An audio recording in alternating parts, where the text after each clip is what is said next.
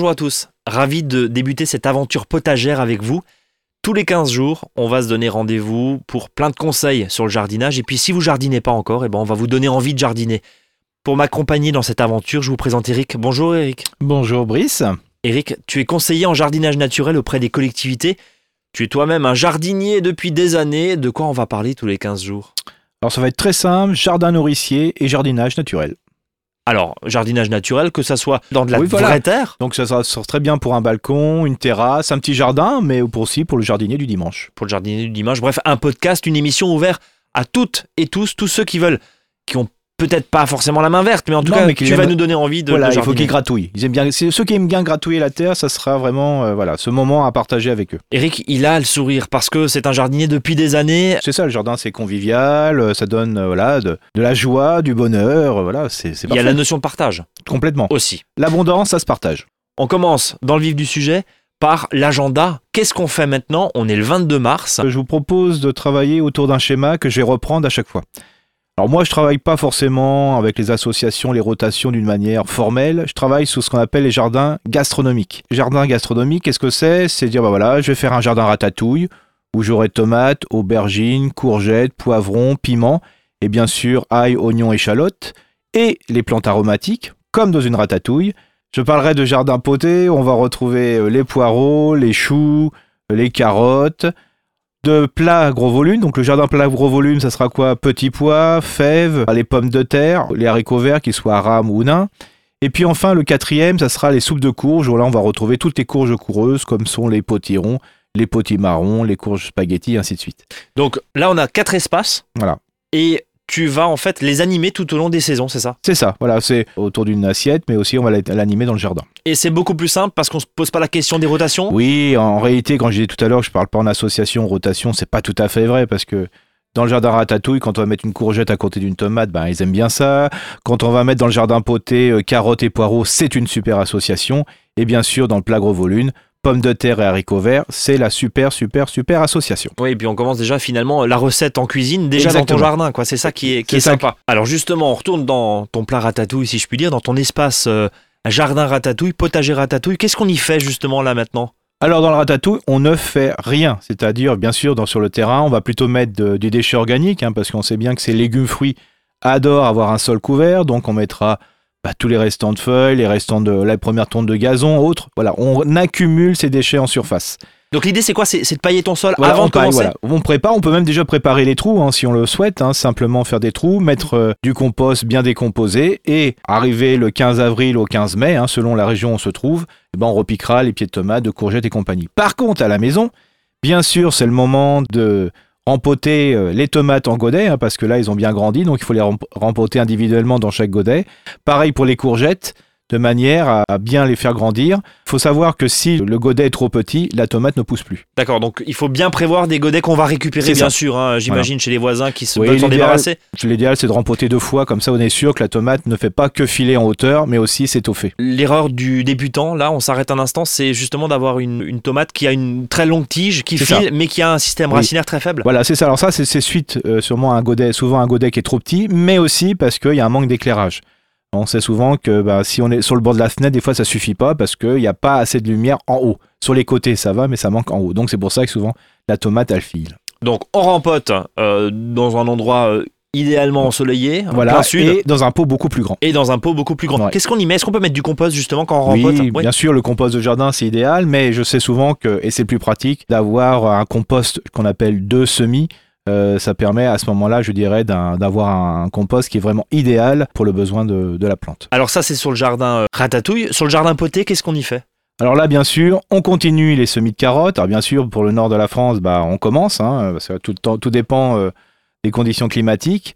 Bah, on va continuer donc les semis de carottes, de panais, de salsifis, de scorsonnaire, bien sûr. Mais il faut savoir que là aussi, dans la pépinière, on va commencer. Alors, quand je dis en pépinière, c'est-à-dire un endroit on va semer de manière à pouvoir le repiquer plus tard. Donc on va mettre des choux, les choux-feuilles, les choux-fleurs, que brocolis. le brocoli, voilà, le romanesco et ainsi de suite. Et bien sûr, on va commencer les poireaux, hein, le semis de poireaux qui sera reprité pour le pour l'été. Donc ça, on le fait vraiment à part. Alors, de l'espace poté, on passe au gros volume, si je te suis. Voilà, le- donc le plat gros volume, je rappelle, hein, pommes de terre, haricots verts, petits pois, fèves et compagnie. Alors bien sûr, les fèves, on peut encore en semer hein, quand le sol était froid, hein, donc c'est l'idéal.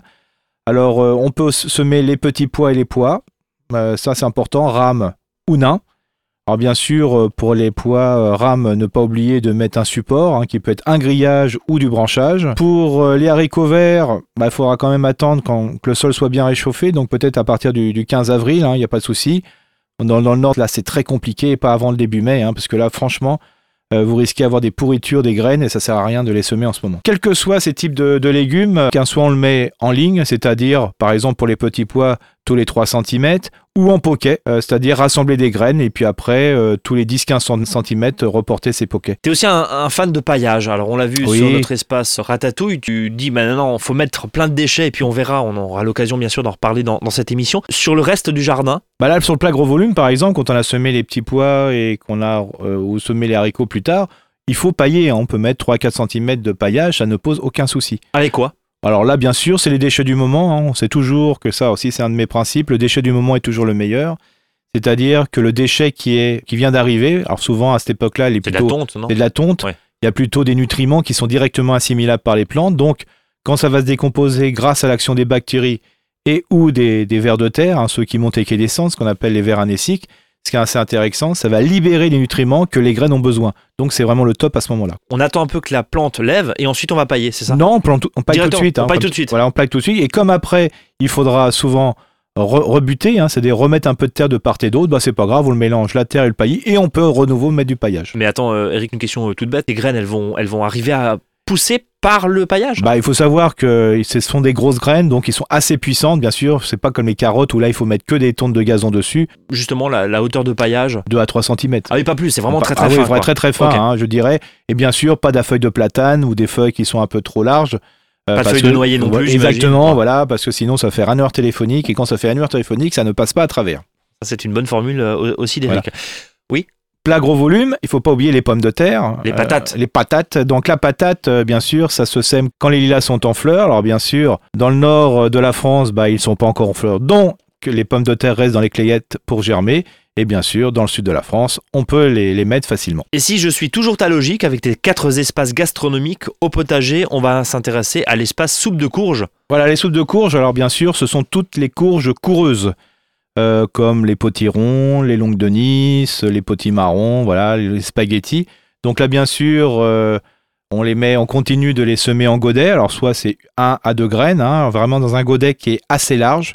Je dirais très très très large. Alors moi, je suis plutôt de ceux qui préfèrent même de mettre une graine par godet. D'accord Euh, Ça mieux. sert à quoi de mettre deux C'est de sélectionner la meilleure, Oui, ça voilà, mais aujourd'hui, quand on achète des paquets de graines, en principe, ils sont tous, tellement non de bonne qualité qu'elles deviennent tous. Alors après, repique, enfin, repiquer dans d'autres godets, ça sert à rien. Par contre, bien sûr, si on fait ces graines soi-même, d'en mettre un peu plus, c'est mieux. euh, tout simplement parce qu'on risque d'avoir un taux de germination qui est un petit peu plus faible. Donc ça c'est l'astuce en fait. Si Ouais. tu récupères tes graines, attention, tu peux en mettre deux trois, comme ça au moins t'es sûr qu'il y en a un qui vient. Voilà. Et surtout, ce qui est important, il faut pas que les godets soient remplis de terreau jusqu'en haut. Je le mets jusqu'à trois quarts, de manière que quand la, la graine va germer, donc il va y avoir les deux premières fausses feuilles, ce qu'on appelle, après je complète avec du, du terreau euh, jusqu'en haut, de manière à faire des racines supplémentaires. Ah, c'est une bonne technique ça. Donc on remplit aux deux tiers ton pot C'est et ça. ensuite une fois que ça a germé, tu voilà, complètes. parce qu'en principe, il y a une tige qui est assez longue, Ouais. et après, je complète avec du bon terreau, voilà, de, vraiment de replantation de semis, et à- de manière qu'il y ait des, des racines qui fassent supplémentaires. Attention, il faut pas surarroser les courges, sinon elles vont pourrir. Il faut bien laisser le pot se ressuyer, juste pour ça que j'aime pas trop quand elles baignent dans un support où il y a de l'eau qui, qui stagne. Qui et là, stagne. Voilà, ça Ouais. c'est soit. Et puis aussi, bien sûr, je l'avais oublié de préciser, essayez de mettre la graine dans le bon sens. C'est quoi le bon sens d'une graine? Bah, ça simplement euh, la pointe vers le bas. La pointe vers, vers le le bas. bas, ouais, et le côté arrondi vers en haut. C'est ça. Bon, et c'est pas forcément évident. Non, c'est pas évident, mais des fois, ça, ça permet justement d'a- d'avoir des, des- des graines qui s'enracinent bien, parce que des fois, on voit que des graines poussent par le dessus, ils essayent de s'enraciner, elles sont mal enracinées. Alors que là, vous êtes sûr qu'elles vont tout de suite plonger.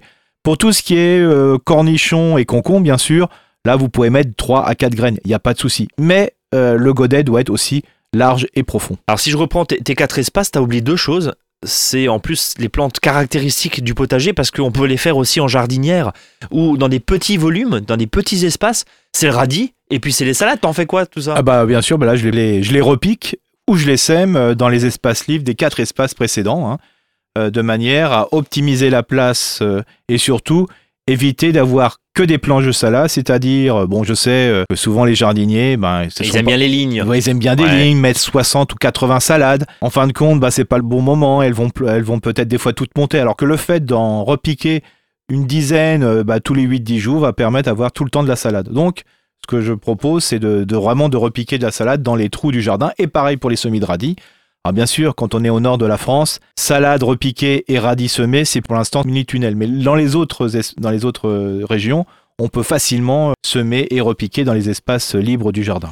Pour ceux qui nous écoutent et qui veulent se lancer ou qui euh, jardinent déjà sur une terrasse, sur un balcon, dans des jardinières ou dans des bacs un petit peu plus grands, euh, radis, carottes, tout ça on peut y aller là? Oui, bon, on peut y aller. Bon, alors pour les carottes, c'est un petit peu compliqué. hein. Alors, si vous mettez, par exemple, des- dans des petites surfaces des carottes, mettez des carottes un peu spéciales, quoi. hein. Ouais. C'est-à-dire un peu des variétés qu'on retrouve pas forcément dans le commerce, que ça soit des violettes, que ça soit vraiment des carottes un peu caractéristiques qui vont faire un petit peu la joie et la surprise euh, des gens qu'on va inviter. Et puis on va terminer cette, cette première émission euh, en parlant des herbes aromatiques parce que tu en as parlé euh, au tout début dans l'espace ratatouille.